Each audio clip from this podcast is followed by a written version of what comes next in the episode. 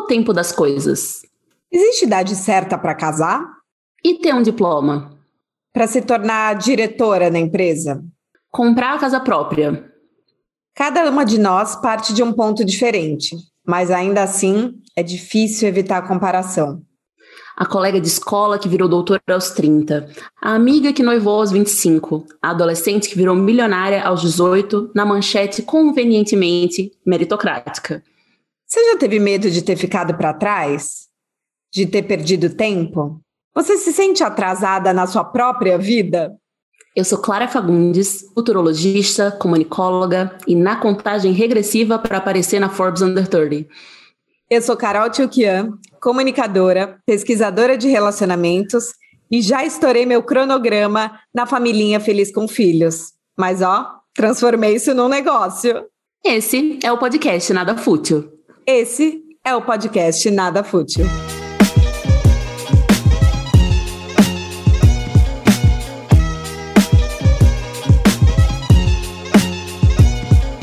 Estamos aqui com Joyce Bert, arquiteta, escritora, colunista da revista L Brasil e assessora parlamentar. Joyce, muito obrigada por estar aqui. Nós duas admiramos demais o seu trabalho. Vamos adorar ter essa conversa com você. Boa noite, boa tarde, bom dia. Não sei que horas a turma vai ouvir. É um prazer estar aqui com vocês e achei o tema extremamente pertinente. e eu vou começar já jogando uma pergunta fácil, uma pergunta gostosinha, que é: vocês já se sentiram atrasadas nas suas vidas? E foi uma questão individual ou ela surgiu a partir da comparação com os outros? Olha, é, a, nossa sociedade ela, ela, ela traça né, um perfil cronológico de, de vivências é, e é tudo muito internalizado, a gente não questiona, né? Mas é tudo meio intuitivo, assim. Até certa idade você tem que fazer isso.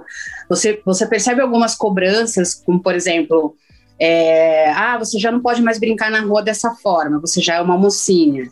Né? Isso é uma cobrança que tem, claro, uma questão de gênero implícita aí, mas também tem uma questão cronológica, né? Então, assim, eu, eu, eu me lembro da minha infância, esses marcadores de tempo. Você não tem mais idade para fazer isso, né? Você não tem mais idade para fazer aquilo, agora você já está na época de fazer não sei o quê.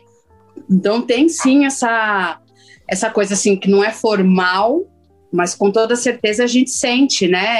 É, uma cobrança né? Tem idade para engravidar, é tal, tal tempo, você vai ficar para titia ainda existem pessoas que têm esse tipo de conversa, né? Então, mas também tem a questão de muitas vezes, se você se comparar com o desenvolvimento de outras pessoas, você pode de repente se sentir eventualmente atrasado no tempo, né? Tipo, ah, aquele meu primo tem a mesma idade que eu, estudou na mesma escola que eu e já tá dando aula em faculdade. E eu tô aqui lutando para passar num concurso público, né? É, eu já vivi, já vi, já presenciei diversas, incontáveis situações onde você tem essa sensação de que o mundo está, de que você está fora do ritmo do mundo. Nossa, Joyce, Nossa, Joyce. Eu muito, as duas muito. chocadas. Assim. assim, eu já me senti atrasada. Eu sinto que eu tô correndo atrás desse relógio, feito o, o gato lá, o chapeleiro, quem é da Alice do País das Maravilhas, tá atrasado, tá atrasado, uhum. tá atrasado.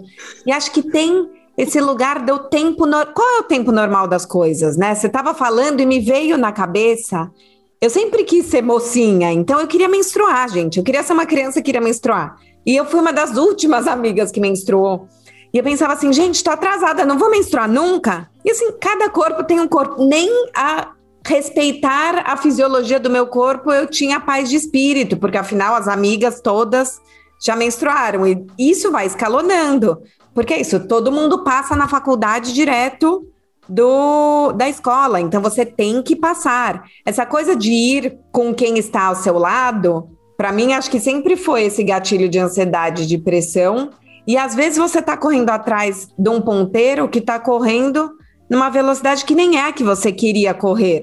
Mas como esse é o seu ciclo de amizades e você aprendeu assim na sua família, você acha que, putz, talvez eu esteja atrasada para casar e ter filhos, porque todas as minhas amigas já foram para essa próxima fase do videogame da vida e eu tô aqui presa na fase adolescente, como se tivesse um caminho certo, né? do sucesso, do amadurecimento. Acho que desconstruir isso e entender o que que a gente quer pra gente e o que que é o desejo dos outros e que não existe certo e errado, né? Não é não é negar o caminho do outro, porque às vezes eu acho que a gente faz isso. Ah, isso que é sucesso para essa pessoa, ela largou a carreira para ter uma familhinha e não sei o quê, a gente faz um desdém. Não precisa desdenhar. A pessoa pode ter um sucesso diferente do nosso, sem que a gente não se sinta atrasada ou ameaçada, vocês não acham? Eu acho. Eu, eu, eu, eu tô aqui chocada, porque a minha, minha narrativa com o atraso veio muito depois na vida. É, eu fui uma criança que, com 10 anos, eu tinha 1,70m de altura e eu tinha corpo de mulher. E eu pulei na escola, eu, eu tava sempre muito à frente dos meus coleguinhas, em todos os sentidos, principalmente porque o meu corpo era de adulta, só que a minha cabeça ainda não era. Então, parecia que todo mundo tava me dizendo que eu não tinha mais idade para aquilo. Não tenho mais, você não, não parece mais criança. Nossa, porque você tá aqui na filinha do, do brinquedo se você nem cabe, né? Porque além de, de ser grande, eu era gorda. Então era uma coisa que eu realmente eu não cabia na minha idade nunca.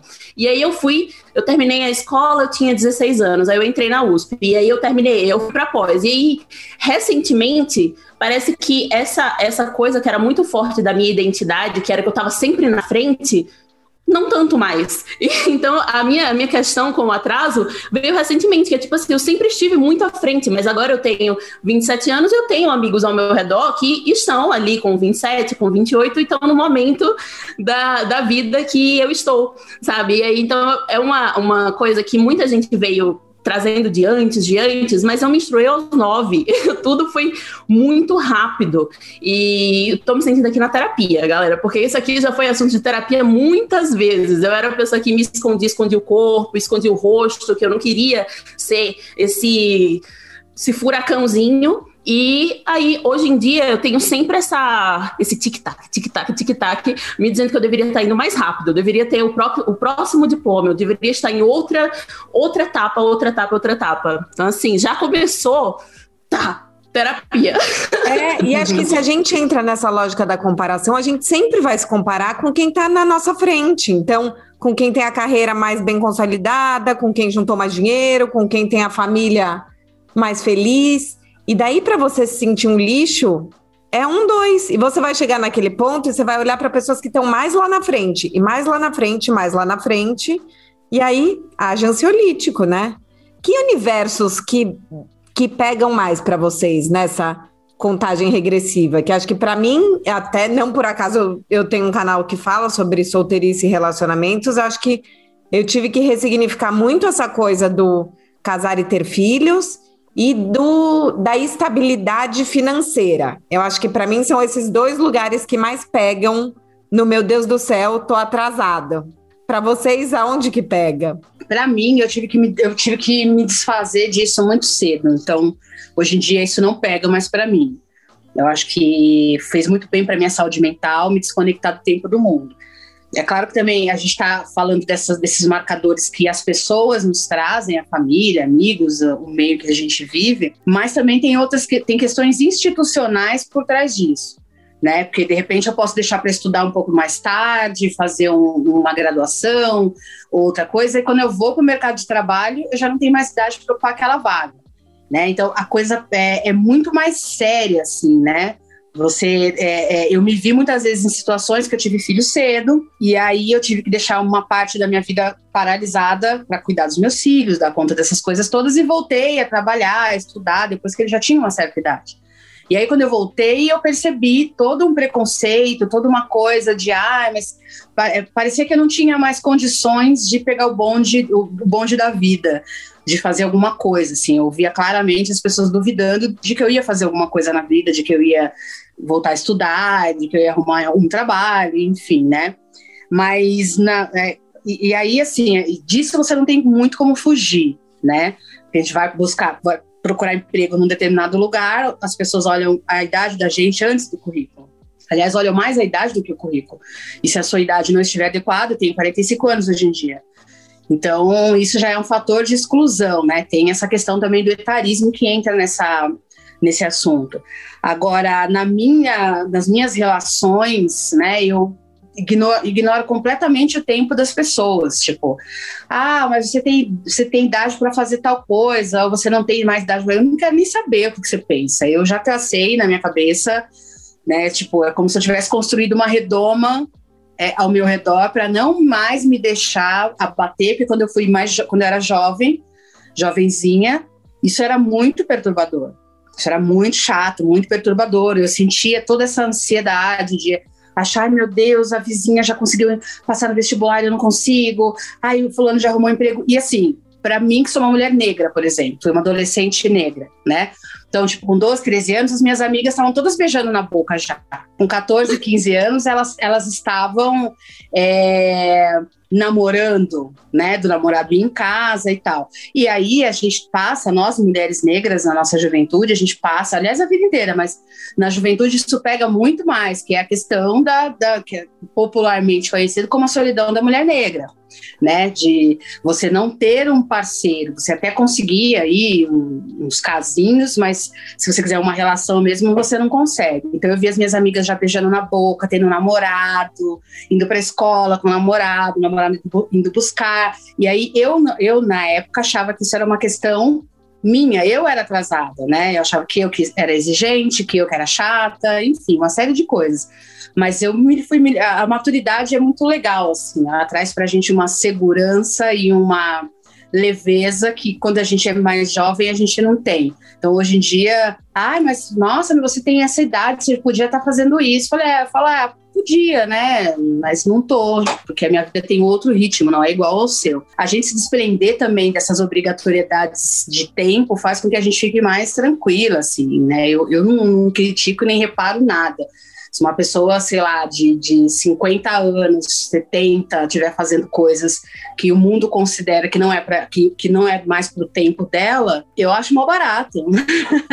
Mas eu acho que para isso é muito importante a gente ter essas referências, né? Porque às vezes a gente fica tão preso dentro da nossa bolha que está pulsando no mesmo ritmo que a gente esquece que existem outras realidades possíveis, né? Eu nasci em São Paulo, cresci em São Paulo e assim, é, minha família sempre foi uma família que trabalhou em carteira assinada e o trabalho das nove até nove da noite, a coisa da estabilidade. E eu tinha muitas amigas dentro desse universo.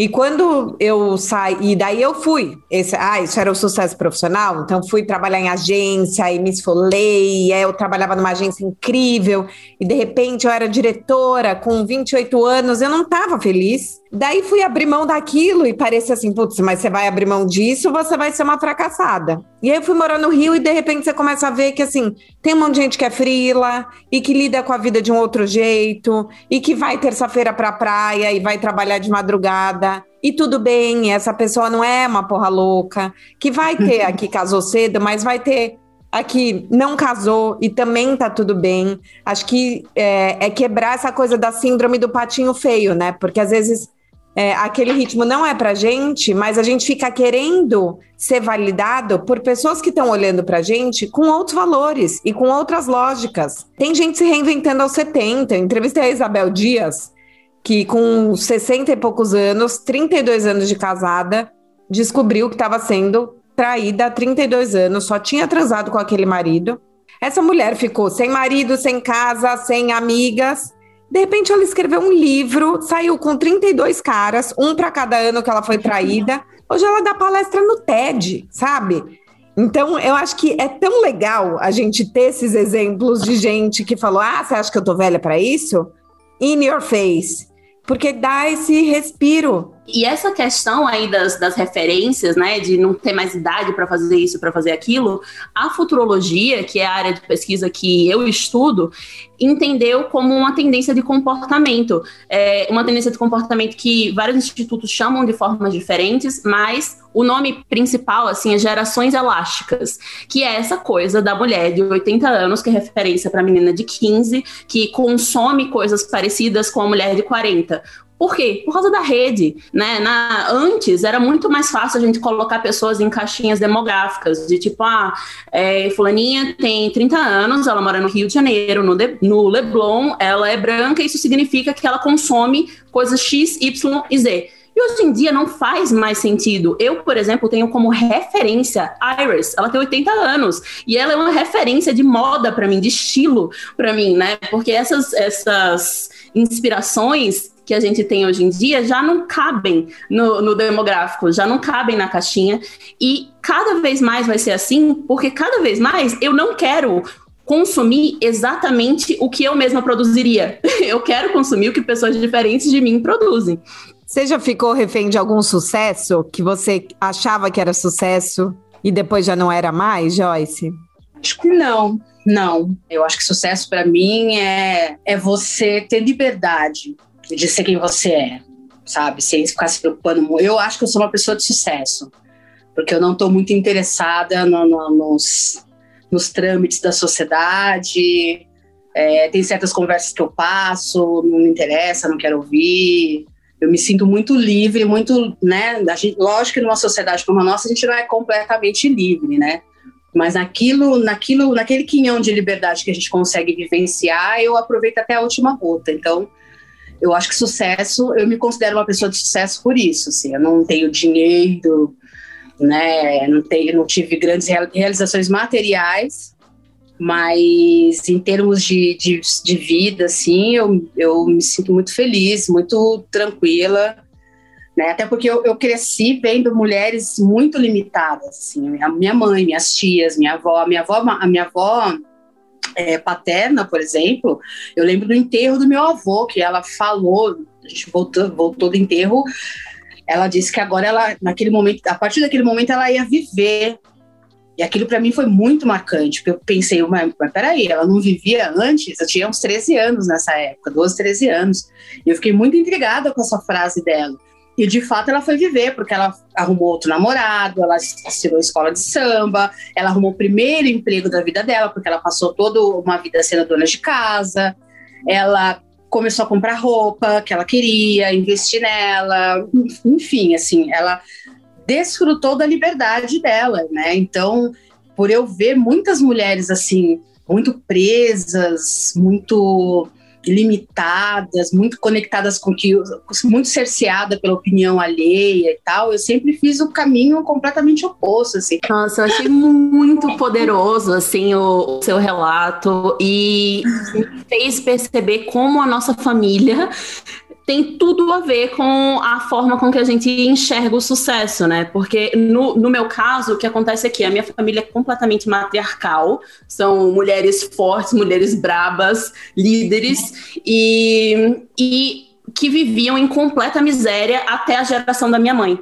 E o que mudou isso foi a educação, acesso à educação pública. É, teve um salto muito grande na, na nossa família de sair da miséria para sair para uma classe média, média. E, e aí eu sempre aprendi que o sucesso era a educação, era o diploma. Minha mãe, desde pequenininha, me falava: eu consegui chegar até a faculdade, só vou conseguir chegar até terceira série. Então você tem que chegar até depois da faculdade, entendeu? Então a gente vai subindo essa barra da educação na nossa família. É, até porque tem várias mulheres solteiras na minha família, então obviamente esse não é uma questão para mim. Eu nunca tive essa questão de tipo, ah, tem que casar ali até tal tempo e essa é felicidade. Não, a felicidade, o sucesso era a educação e como que isso é forte dentro da família. Porque do seu lado foi, tá, então eu quero ir pro lado contrário, elas estão presas, eu quero ser livre. E do meu lado é, isso mudou a minha vida. Eu tenho uma gratidão muito grande, assim, do, do, de tudo que a minha avó fez, de tudo que a minha mãe fez, para que eu pudesse ter certas coisas que elas nunca tiveram. Então, o mínimo, na minha cabeça, sempre foi: o mínimo é que eu vou ser uma aluna excelente. O mínimo é que eu vou parar na USP. O mínimo é que eu vou fazer mais do que elas fizeram, porque o que a minha mãe fez foi muito, sabe? Então, é impressionante como essas referências, essas inspirações fazem parte da nossa vida, né? Como as mulheres das nossas vidas montam um pouco a mulher que a gente é. É, é engraçado falar isso, porque eu sou uma mulher que viveu cercada de homens, né? Minha mãe morreu, eu tinha cinco anos, e eu cresci com um pai e um irmão. É, e isso da gente ressignificar as narrativas, né? Para os homens, o sucesso profissional sempre foi o principal ícone, e eu acho que eu cresci também entendendo isso, né, que a, era a profissão acima de tudo, eu sempre quis ser independente financeiramente, não quis ser mulher que dependia de marido, mas entender que mesmo dentro do sucesso profissional, existem muitas trilhas possíveis, né? O que é o sucesso profissional? Acho que para mim o grande movimento de libertação é, é entender que o sucesso é eu encontrar a paz de espírito na minha vida. Isso que você falou da sua avó é tão potente, porque se a gente pensar, quando a gente começou a fazer a pauta, né, essa coisa do tá atrasada, o relógio, a primeira coisa que a gente pensa quando fala em relógio é relógio biológico, como se tivesse uma idade certa para casar e ter filhos. Que é isso, ah, se você teve filho muito jovem, como foi a sua experiência, isso é um problema. Mas se você não teve filho aos 37, como é o meu caso, hum, tá ficando para titia, talvez não dê mais tempo, talvez você esteja desesperada. Vocês sentem isso e vocês já viveram, ah, tem uma idade certa, um tempo certo para casar, para ter filho? A gente fica fazendo essas contas? Como é que é para vocês? Olha, eu, eu, eu, ouvi tanto isso na vida, mas tanto, assim, das próprias mulheres, né? E tem um componente seríssimo, uma relação diretaça com o machismo, né? Porque para o homem sempre é tempo deles fazerem o que eles bem entendem. É para a mulher que a coisa é diferente. Se o homem quiser ter filho com 80 anos, todo mundo acha lindo. Olha, com 80 ele resolveu ser pai novamente. Vai uma mulher querer ter filho com 80 anos, né? Claro, a gente sabe que a biologia ela, ela é mais pesada para o nosso lado e tal. Mas é, eu ouvi as mulheres, muitas mulheres assim na minha família e também vizinhas e tal. Eu convivi cercada de muitas mulheres, assim, muitas e todas elas me, me influenciaram muito de alguma forma, assim, seja para principalmente para não fazer o que elas faziam, né, na verdade. Mas eu ouvia muito, fulano ficou para titia, assim, pessoas da minha própria família mesmo, por exemplo, que não casaram, não tiveram filho até uma certa idade. Nossa, fulano ficou solteirona, fulana não vai ter mais filho, já passou dos 40, tinha três primas, né, distantes, assim, é, por parte de, de mãe e tal que todo mundo falava, toda a festa de família, elas eram sempre assunto, porque não tinham casado, já tinham passado todas, do, já tinham passado dos 40 anos, né? E aí eu ia refletindo muito sobre isso, assim, e, e aí eu cheguei à seguinte conclusão: você tem filho e casa quando você achar que isso faz sentido para você. Total. E eu acho que preferencialmente mais velha do que mais jovem. Eu, eu tive filho jovem, e eu, eu sempre fui um pouco adiantada para além da minha idade. Eu sou capricorniana, então era uma criancinha velha. E, enfim, todo mundo falava que eu era adulta demais para minha idade, essas coisas e tal. Mas quando eu tive filho, né, olhando hoje em dia para trás, não era uma maturidade de fato. Não era maduro bastante para ter filhos. Eu tive que, que fazer um exercício gastar muita energia para conseguir dar conta de criar os meus filhos. Eu não estou nem falando da questão financeira exatamente, porque você consegue criar filhos, você trabalha, dá um jeito, né? Esse tipo de coisa a gente acaba dando um jeito. Eu estou falando mais de relacionamento. Quanto mais eu fui envelhecendo, quanto mais meus filhos foram crescendo, mais eu fui pegando o tom do diálogo, o tom da conversa. Tanto é que nós temos uma relação ótima hoje em dia, mas quando meus filhos eram criança, eu passei por fases tipo de ser excessivamente rigorosa, de ter cuidados desnecessários e, e, enfim. Então, eu penso que é melhor você ter filho mais velha, sim, porque você tem um pouco mais de segurança emocional, tem muitas questões que já estão mais resolvidas. Com 20 anos, 22, 23, 25 anos, você ainda está entendendo quem é você no mundo, você está ainda entendendo o que é ser adulto. Né? Eu acho que ter filho tem que ser depois dos 35 independente do que a sociedade vai cobrar da gente. Assim. Vou mandar então... esse áudio da Joyce para minha avó, no grupo da família, pararem de me encher o saco, porque a gente está no meio da pandemia e a minha avó me liga, 95 anos, ai, estou muito preocupada. Que você não está saindo com homens. Eu falo, vó, a gente está na pandemia. Ai, Tem outras preocupações. É, exatamente. E tem. É, eu congelei meus óvulos, né? E eu só congelei porque é, eu tinha uma questão que a minha menstruação vinha e não vinha. E meu pai, quando eu tinha 33, falou: Você não quer congelar os seus óvulos? E na hora, aquilo bateu para mim num lugar do tipo: Você fracassou como mulher. Eu fiquei ofendidíssima com ele, brigamos. E passou um tempo. Eu conversei com o ginecologista e ele falou: olha, ao invés de você ficar se entupindo de hormônio para ver se você vai menstruar, talvez congela, pronto, é mais saudável para você. O dia que você quiser, você usa. E eu, isso me tirou um peso. É, é óbvio que eu sei que o congelamento é, primeiro que assim, é um procedimento caro, que são poucas pessoas que têm esse privilégio de fazer, e eu me sinto muito agradecida porque eu tive. Depois, ele não é garantia de que congelando você vai poder usar, mas o que eu sinto é que muitas mulheres não se organizam. A gente se organiza financeiramente para gastar dinheiro com uma viagem e não se organiza para isso e deixa para a última hora e de repente às vezes você quer ser mãe e você se permitiu ter essa esse pensamento lá na frente e não vai dar. Então isso também é um tabu, né? Por que, que a gente, se a gente não está empurrando tudo mais para frente, a gente também não se organiza para poder fazer essa escolha de um jeito mais calmo e mais autônomo, sem ter que ficar avó. Eu já ouvi de date também, já saí com um cara que os caras viravam para mim e falavam: ai, 35, hum, você deve estar tá doida para ter filho. Tipo, gato, como se ele fosse espirrar e eu fosse engravidar dele ali automaticamente, sabe? Fala, amor. Eu vou um pouco mais além, sabe? Eu sou feminista e eu penso que a nossa sociedade tem que discutir uma série de, de coisas que vêm é, por esse caminho, né, por esse assunto e tal.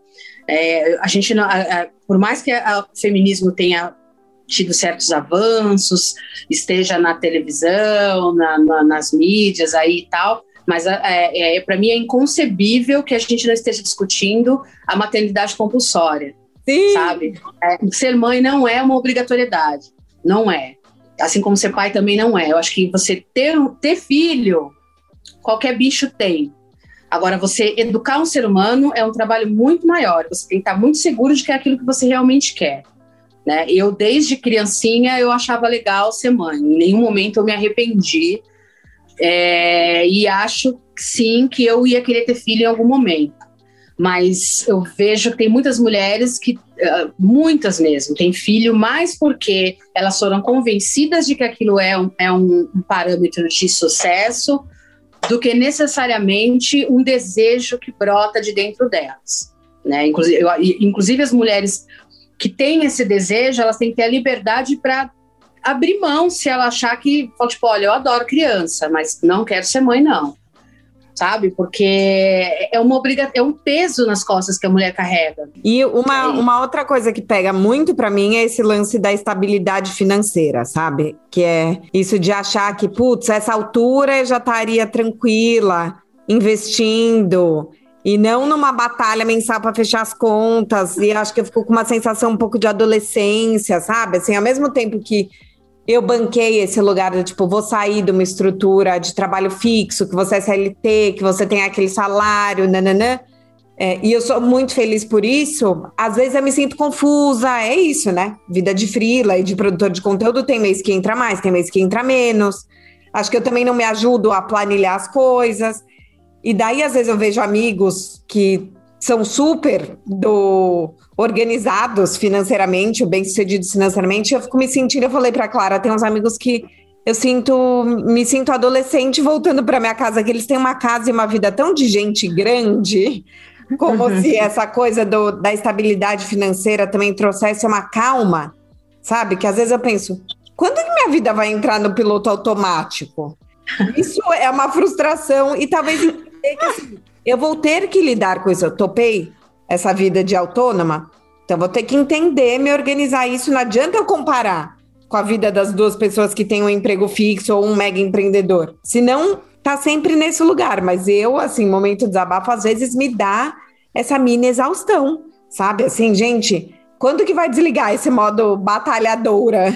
Vocês ficam com isso do de, dessa pilha Sim. da estabilidade financeira? Eu acho que eu tem o um sonho da linha da chegada, assim, a, a, linha de chegada, a sensação de que você vai chegar num ponto e a partir daí vai ser tudo fácil, que é meio o filme da Disney, né? Tipo, ah, elas casam e vivem felizes para sempre, tudo se resolve depois dessa linha da chegada. Ou Friends, que eles chegam ali nos 30 e poucos anos, beleza, todo mundo se resolveu e aí acabou a história, né? A gente perde essa referência do, do depois, depois da história, depois que eles chegaram nessa linha, quem foi a pessoa que mudou de caminho? Quem foi a pessoa que recomeçou? Quem foi a pessoa que voltou para a faculdade, que se divorciou e afins? E aí, na nossa vida, a gente tem que lidar com depois, depois do felizes para sempre, né? E, e fica eternamente nessa batalha da facilidade. Eu tenho isso também. Eu quero chegar num ponto, meu sonho de princesa, chegar num ponto que eu vou, ah, eu vou aposentar a partir de agora, vou apenas estudar e fazer as coisas que eu amo,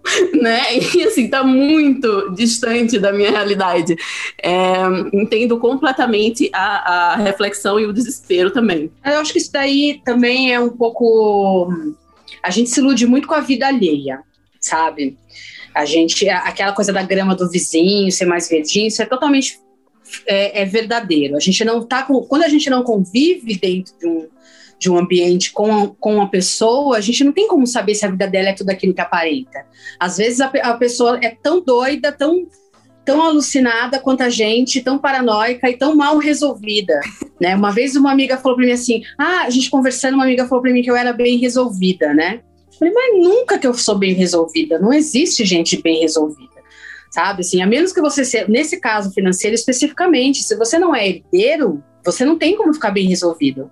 Não tem como você não se preocupar com o futuro. Você pode ter um emprego maravilhoso. Eu, eu, vi, eu já vi muito isso acontecer assim na vida de pessoas que aparentemente estavam com o futuro completamente garantido, um emprego maravilhoso, é, sabe, assim, falava, vai, esse fulano tá com a vida ganha, isso aí nunca vai passar perrengue. De repente a vida dá muitas voltas e muitas reviravoltas. E, e eu e nenhum, nem por um momento eu acredito que a, a, estabilidade seja uma realidade. Não é, a não ser que você seja, sei lá, Beyoncé tem um patrimônio que com certeza, por mais voltas que o mundo dê, ela vai continuar com aquilo lá. Ela pode deixar de ser a Beyoncé, mas ela vai ter o patrimônio que ela construiu. Agora, os, os réis mortais pobres, que não chegaram nem a, a, a, dois passos do caminho que ela trilhou, vão estar sempre com uma pulga atrás da orelha, porque muita coisa pode acontecer. Assim, eu, eu lembro quando eu, eu, estudei numa escola, de ensino, no meu ensino médio, eu estudei numa escola, parte, uma escola pública, é, aqui na zona norte de São Paulo, Sedon, e essa escola era lotada de pessoas que eram filhos é, de ex-burgueses, sabe? Assim, a classe média, que o Brasil dá aquela trepidada e as pessoas saem completamente do lugar. Então, assim, desde essa época eu tenho essa percepção, assim. Uma vez um tio meu falou assim, a gente, a gente conversando e falando, ah, não, mas fulano tem muito dinheiro, fulano tá com a vida ganha, fulano tá com tudo bem na vida dele e tal, não sei o que lá. Meu tio fez a seguinte pergunta, se o pai daquela família, né, ou se a maior renda da pessoa daquela família que tem a maior renda, que sustenta a família, morrer, aquela família vai manter aquele padrão de vida que ela está demonstrando hoje? Todo mundo ficou, né, tipo, não, porque a, a, a era assim, estavam falando de uma família, o pai era a maior renda, a mulher ela tinha uma, uma profissão é, de nível superior, de, era nível universitário tal, dois filhos, uma vida aparentemente tranquila. Mas, de fato, se o pai de família saísse de cena, eles teriam muitos problemas. E se você for, vai investigar, tem, a, por isso que a gente critica tanto a classe média, porque a classe média acredita que ela é rica.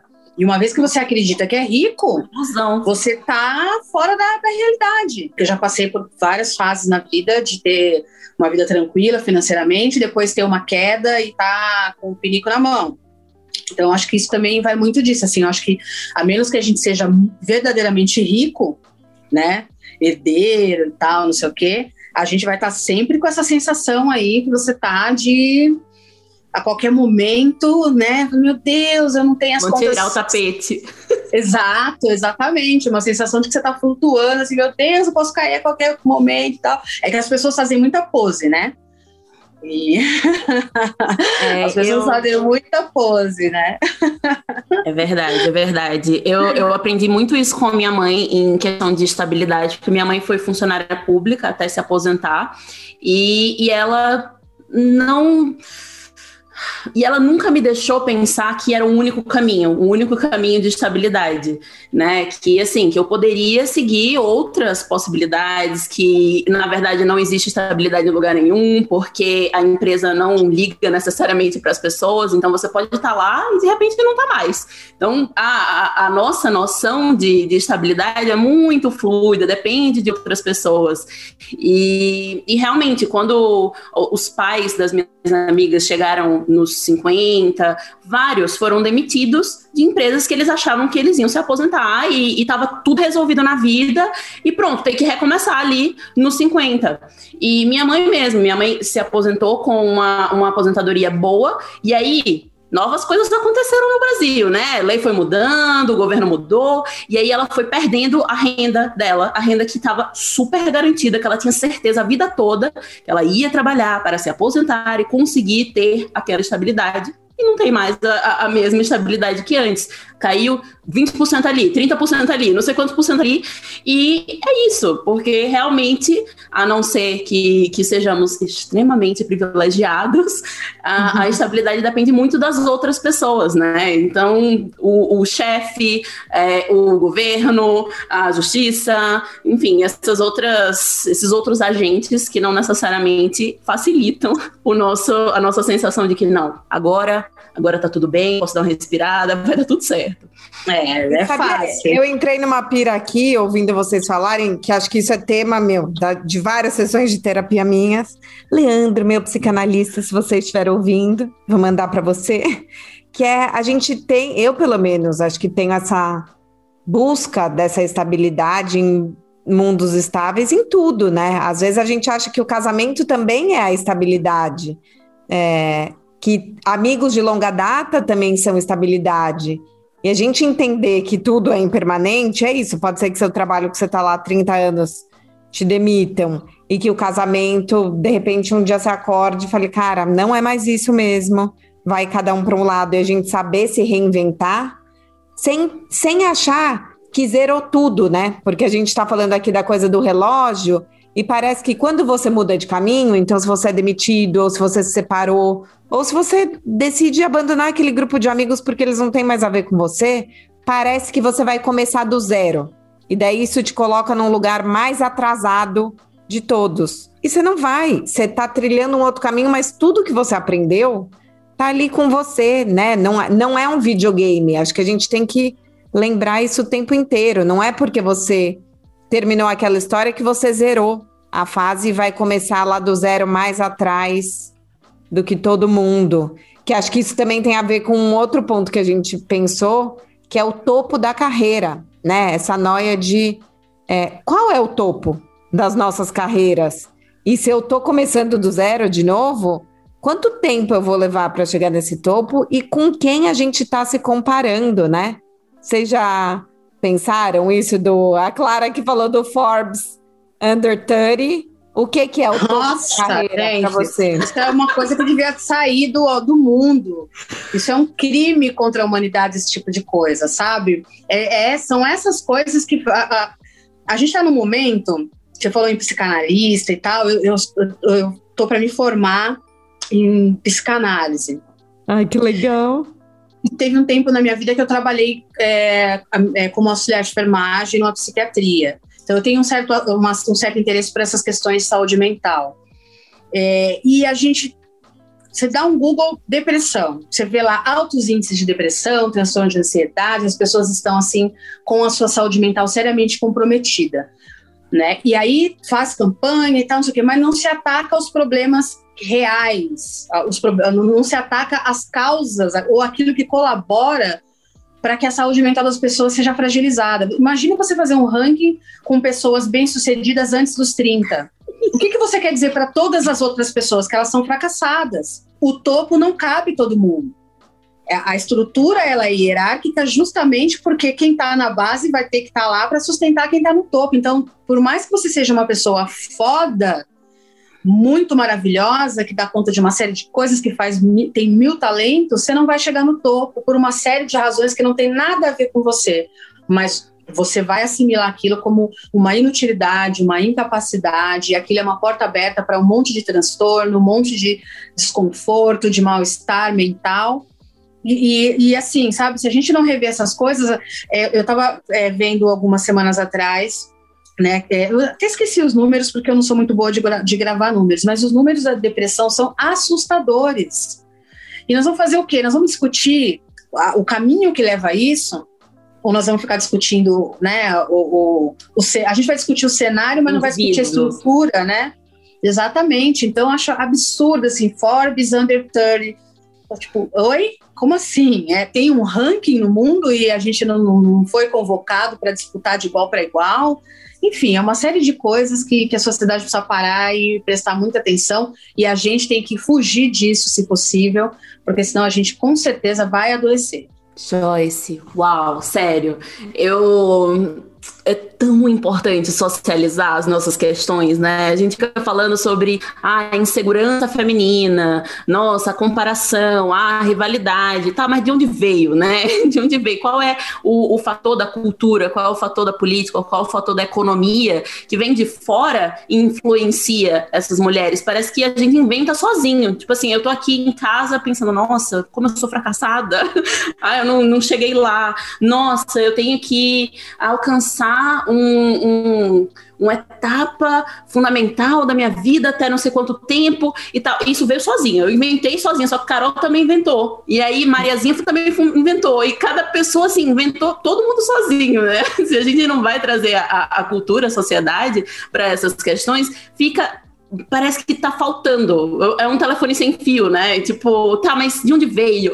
veio da sua cabeça? Sim. Veio da sociedade. E, gente, para fechar, que que vocês tiveram que reajustar de expectativa, mudar caminho, desistir, entender que assim, tá bom, é, esse relógio eu vou, esse alarme eu vou deixar tocar, né? Não vai dar para ter tudo e tudo bem, entender que não é, né? Talvez não tenha que ser tão difícil. É, o, o, que eu ressignifiquei foi certamente o empreendedorismo. É, eu, eu cresci nesse cenário político, nesse cenário econômico, em que todo mundo achava que a qualquer momento a minha geração ia enriquecer, ia ser a próxima, o próximo Zuckerberg, né? Tipo assim, ah, o próximo que vai lançar o Facebook, o próximo que vai lançar o, o Snapchat e, e afins. E aí, em determinado momento eu percebi que não era isso que eu queria. Eu não queria ser, ser o próximo ninguém. É, eu não queria esses caminhos. Eu, eu entrei, quando eu entrei na USP, eu ajudei a fundar o núcleo de empreendedorismo da USP. Eu cheguei focada, entendeu? Para encontrar outras pessoas e compartilhar ali e gerar um aplicativo e tal. E quanto mais eu ia conhecendo essas pessoas, conhecendo esse mundo, mais eu pensava, meu Deus do céu, eu não caio aqui, eu não caibo aqui mesmo. então, é, foi uma, uma decisão ali no meio da, da faculdade que eu fiz de, não, esse rolê aqui não é para mim e tudo bem, eu vou para outro canto, eu vou para o canto de escrever, eu vou criar conteúdo, eu vou para pesquisa e eu ainda entro, entrei numa área de pesquisa que eu não conhecia ninguém que fizesse, que era futurologia e no fim isso acabou sendo bom para mim porque significa que é um mercado que tem pouca gente, né? Ainda mais pouca gente como eu, né? A futurologia arrasa ali os gringos, brancos, homens e afins, mas realmente uma mulher nordestina com a minha história é, não não estava ali naquele mercado que eu acabei encontrando. E, e, a dor do começo foi virando cada vez mais uma, um asset, uma coisa boa. Mas é isso, gente. Eu estou chocada com essa conversa. Foi para caminhos que eu não imaginava. Vou ter que transcrever, levar para terapia, porque realmente sair da infância, da mãe, da avó, para parar ali no, no momento do, do do empreendedorismo realmente foi boa, hein? Muito, muito, muito obrigada, Joyce. Uhum. É, você é exatamente como a gente imaginava, maravilhosa. Nossa, Joyce, obrigada de coração.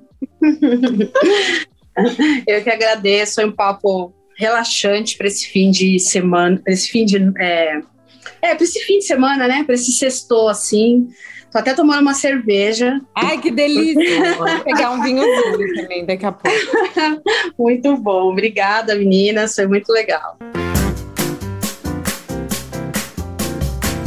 Mulheres Nada Fúteis, e nesse episódio a gente começa também com a nossa colunista, que vai ser presença fixa aqui, Marília Neusten, nesse quadro Nada Ortodoxa. E hoje ela vem trazer uma provocação pra gente. Então, preparem-se. Eu queria primeiro agradecer o espaço aqui, a ideia da gente é, falar sobre uh, uma visão não ortodoxa da vida, né? Então, a ideia é que a gente possa questionar tudo. E aí, pensando um pouquinho no tema de hoje, né? Estou muito feliz de estar aqui. Eu sou jornalista e amiga de longa data e fã dessas duas mulheres nada fúteis. É, então, a primeira ideia que eu queria trazer aqui para vocês, que é uma coisa que é muito uma noia minha, assim, né? Então, para além de tudo que vocês já falaram no programa de hoje, né? Todas essas, essas conquistas que a gente quer ter o tempo todo, né? Que a gente vai vai correndo, como se a vida fosse uma corrida, porque a gente tem que alcançar essa maratona, não tem que casar, tem que ter filho, tem que ter o, o, o emprego, o melhor cargo não sei onde. Né, né, né. Se as, se as experiências também envelhecem ou também não tem um, um prazo de validade. Então, mais do que casar, será que a gente também perde o prazo de se apaixonar, por exemplo? De viver um amor, alguma coisa assim? Então, eu queria é, deixar essa primeira questão. E vale para tudo. Será que em algum momento a gente acha que a gente perdeu o prazo para viver uma aventura? Sei lá, alugar um motorhome e falar, não, aí a pessoa já tem todo um pacotão da vida que já depende dela, então não dá mais. Passou o tempo de eu fazer uma grande aventura. A gente tem que fazer essas coisas dos 20 aos 30, entendeu? Como se a própria experiência tivesse atrelada a, a, um, a uma faixa etária. E, e será que a gente não fica muito apegada nisso? Eu queria ouvir vocês. Eu acho que o normal é que sim, porque tem toda uma cultura empurrando a gente para um tempo certo e para um lugar certo. Mas vocês me desculpem, as pessoas que não acreditam em astrologia aqui, mas eu sou aquariana, entendeu? Eu sou aquariana com Lua, Marte, Vênus em Aquário. Vou falar aqui algumas vezes isso nesse podcast, já se preparem. Então, eu vivo em busca de encanto. Eu vivo em busca de primeiras vezes. As primeiras vezes são as coisas que me fazem levantar da cama e viver um, um dia a mais. Eu tenho metas de primeiras vezes no ano. Ah, o que, que eu aprendi nesse último mês? O que, que eu fiz pela primeira vez? O que, que eu comi pela primeira vez? Com quem que eu falei pela primeira vez? Então, eu acho que não, não tem nada a ver com idade, embora façam a gente acreditar que sim. E sempre há tempo, sempre há espaço para desejo, né? Para ser uma mulher desejante, para querer novas coisas. E depende de a gente abrir essas portas. Mas para mim isso é muito difícil, sabia? Eu acho que é, me vieram duas coisas à cabeça que é primeiro essa coisa do se a gente fica velho para se apaixonar. É, eu acho que eu já me peguei. Olha que eu trabalho com solteirice e relacionamentos. Eu já me peguei vendo, é, por exemplo, amigos do meu pai, assim, idosos que casam de novo, pensando, ah, tá casando com alguém só para não ficar sozinho na velhice. Como se o amor da terceira idade fosse menos amor, a paixão fosse menos paixão do que a da Sasha e do menino que casaram com 20 e poucos anos. Né? Parece que a escolha de você estar com alguém, quanto mais velho você fica, é pautada por esse medo de ficar sozinho ou pela uma acomodação e não pelo amor. Eu acho que isso é muito importante da gente desconstruir. E uma outra coisa também que eu batalho sempre para desconstruir na, na terapia é isso de não ter essa sensação de ser a tia do rolê, sabe? Eu, eu, quando era criança, sempre quis fazer balé, mas era tímida e não, não fui fazer balé. E daí, assim, quando meu pai foi me colocar no balé, também é, ele errou. Ele me pôs numa escola que era super do balé rígida, e como eu nunca tinha dançado, me puseram na classe das iniciantes. Então, assim, as meninas tinham, sei lá, seis, eu tinha dez. 11. Aquilo era muito humilhante para mim. As meninas da minha classe da escola já eram da turma que fazia pirueta. Então, um lugar que era para ser prazeroso para mim não foi, porque eu me sentia velha.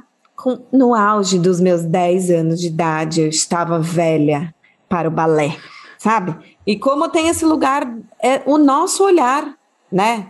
Você já se sentiu assim? De pensar, putz, não posso largar tudo por conta dessa coisa de agora eu tenho uma família, tenho uma filha.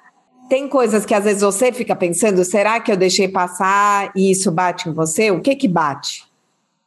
Então, é, sim, por exemplo, o desejo de fazer uma pós-graduação é, fora, sabe? Eu acho que eu fico pensando se já não passou o tempo de eu viver isso. Porque agora não tem mais. Quando eu vou morar no campus, como é que eu faço com marido, com filha, com trabalho? Entendeu? Eu queria ter vivido aquela experiência naquele tempo. Agora, isso também é uma ortodoxia, porque nada impede. Se eu fosse, poderia ser uma coisa muito legal. Talvez ser a tia do rolê é uma coisa legal, é que a gente não se permite. Mas assim, e se, e se a gente começar a dançar balé agora? Eu lembro quando eu fazia cursinho para entrar na faculdade, tinha uma mulher mais velha, eu estava prestando para jornalismo, tinha uma mulher mais velha que já era jornalista, ela estava fazendo cursinho, eu não lembro para prestar o quê. Meu, muito, ela estava muito feliz de estar com os amigos do cursinho, sei lá, 20 anos mais jovem. E o pessoal do cursinho adorava ela também. Ela não estava inadequada. Eu acho que a gente tem medo da inadequação, né? De estar num lugar que não é pra gente, de viver alguma coisa que não é pra nossa idade, né? Acho que a inadequação que acho que é um fantasma, né? Mas, é. mas sim. E bom, eu tenho uma filha, mas eu tenho agora o fantasma do segundo prazo de validade para o segundo filho também, né? Porque depois você tem mais, você tem mais para o segundo filho também. Então, é bem.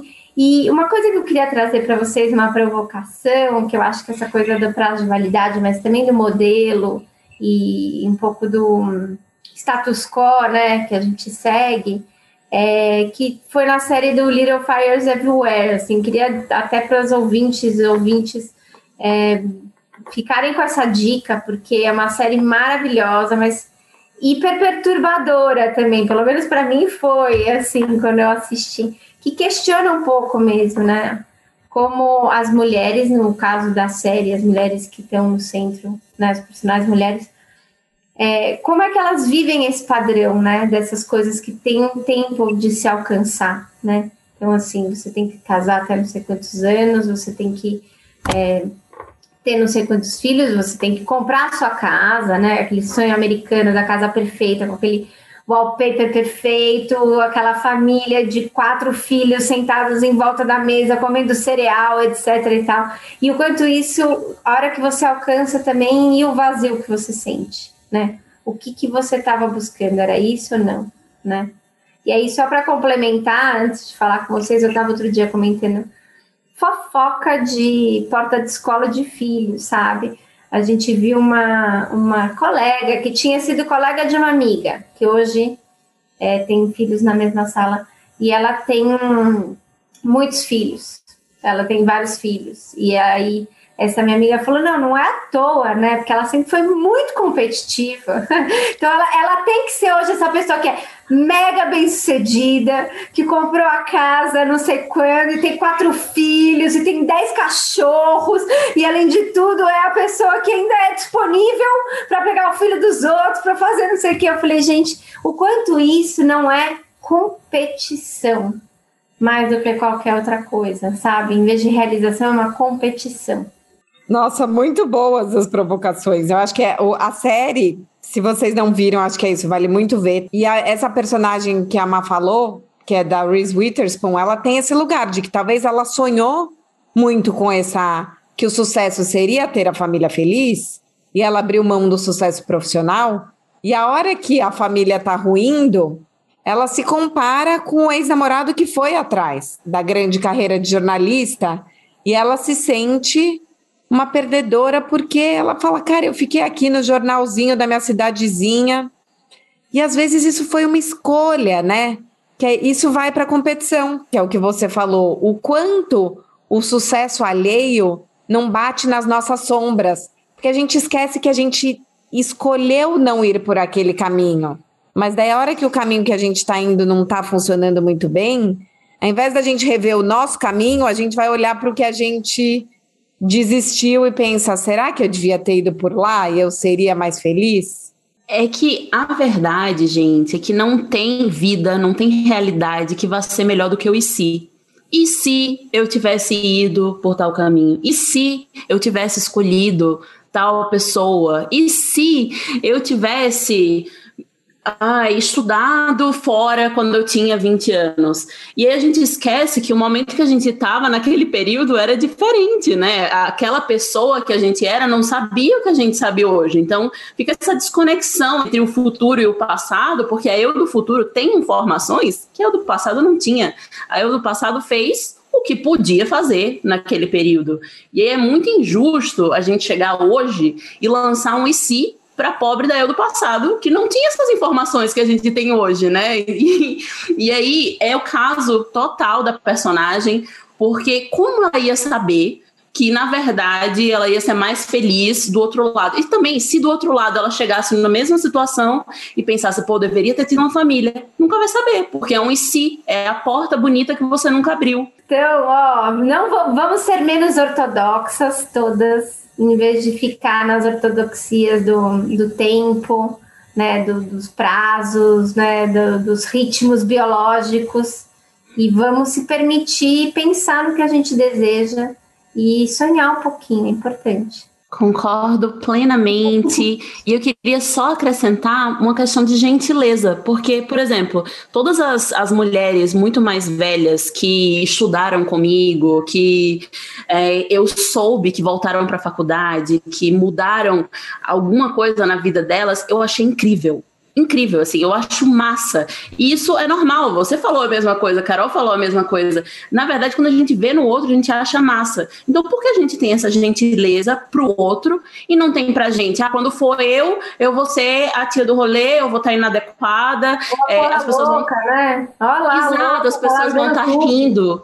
Vão estar tá rindo de mim. E Talvez não. Provavelmente as pessoas que vivem as vidas delas e não estão na sua cabeça como você tá, vão estar tá achando massa também. Olha só que corajosa, olha só, ela foi lá e recomeçou e é, é uma pessoa incrível, uma pessoa inspiradora, né? Então, vamos olhar com essa gentileza que a gente tem para outra, principalmente para outra que a gente ama, né? Na minha família mesmo, várias tias minhas voltaram a estudar aos 50, 60 anos e eu achei incrível. Foi assim, motivo de orgulho. Eu chegava para as pessoas e falava: "Sabia que a minha tia voltou para a faculdade?" Ah. Então assim, por que que que ia acontecer o contrário se fosse eu começando balé agora, por exemplo, Carol começando balé agora? É, as pessoas não são tão cruéis quando a gente pensa. Queria agradecer o espaço, gente. Já estou ansiosa para o próximo. A gente é, é, crush fixo. Aguardem mais Marília e mais não ortodoxias aqui nesse podcast Nada Fútil. Beijo, meninas. Ai, muito obrigada. Beijo. E mulheres nada fúteis, a gente quer vocês mais perto. Então sigam a gente no arroba nadafútil no Instagram. Mandem histórias, dilemas, opiniões, queremos ouvir vocês. E a gente vai ter um quadro novo que a gente quer causos, né, Clá? Queremos, vai ser colo de mana. Então, não precisa se preocupar com julgamento, com é, está certo, está errado. Não existe isso. A gente vai conversar com vocês, a gente vai dar esse aconchego para solta, para bruxa, para mulher nada fútil, que vai trazer essa história pra gente e já conseguimos o nosso Instagram, vocês acompanharam aí essa, essa trajetória atrás do nosso Instagram, mas também estamos nos nossos, né? Que é Clara Fagundes, soltos, underline SA. Então aguardamos vocês e sexta-feira que vem estaremos de volta.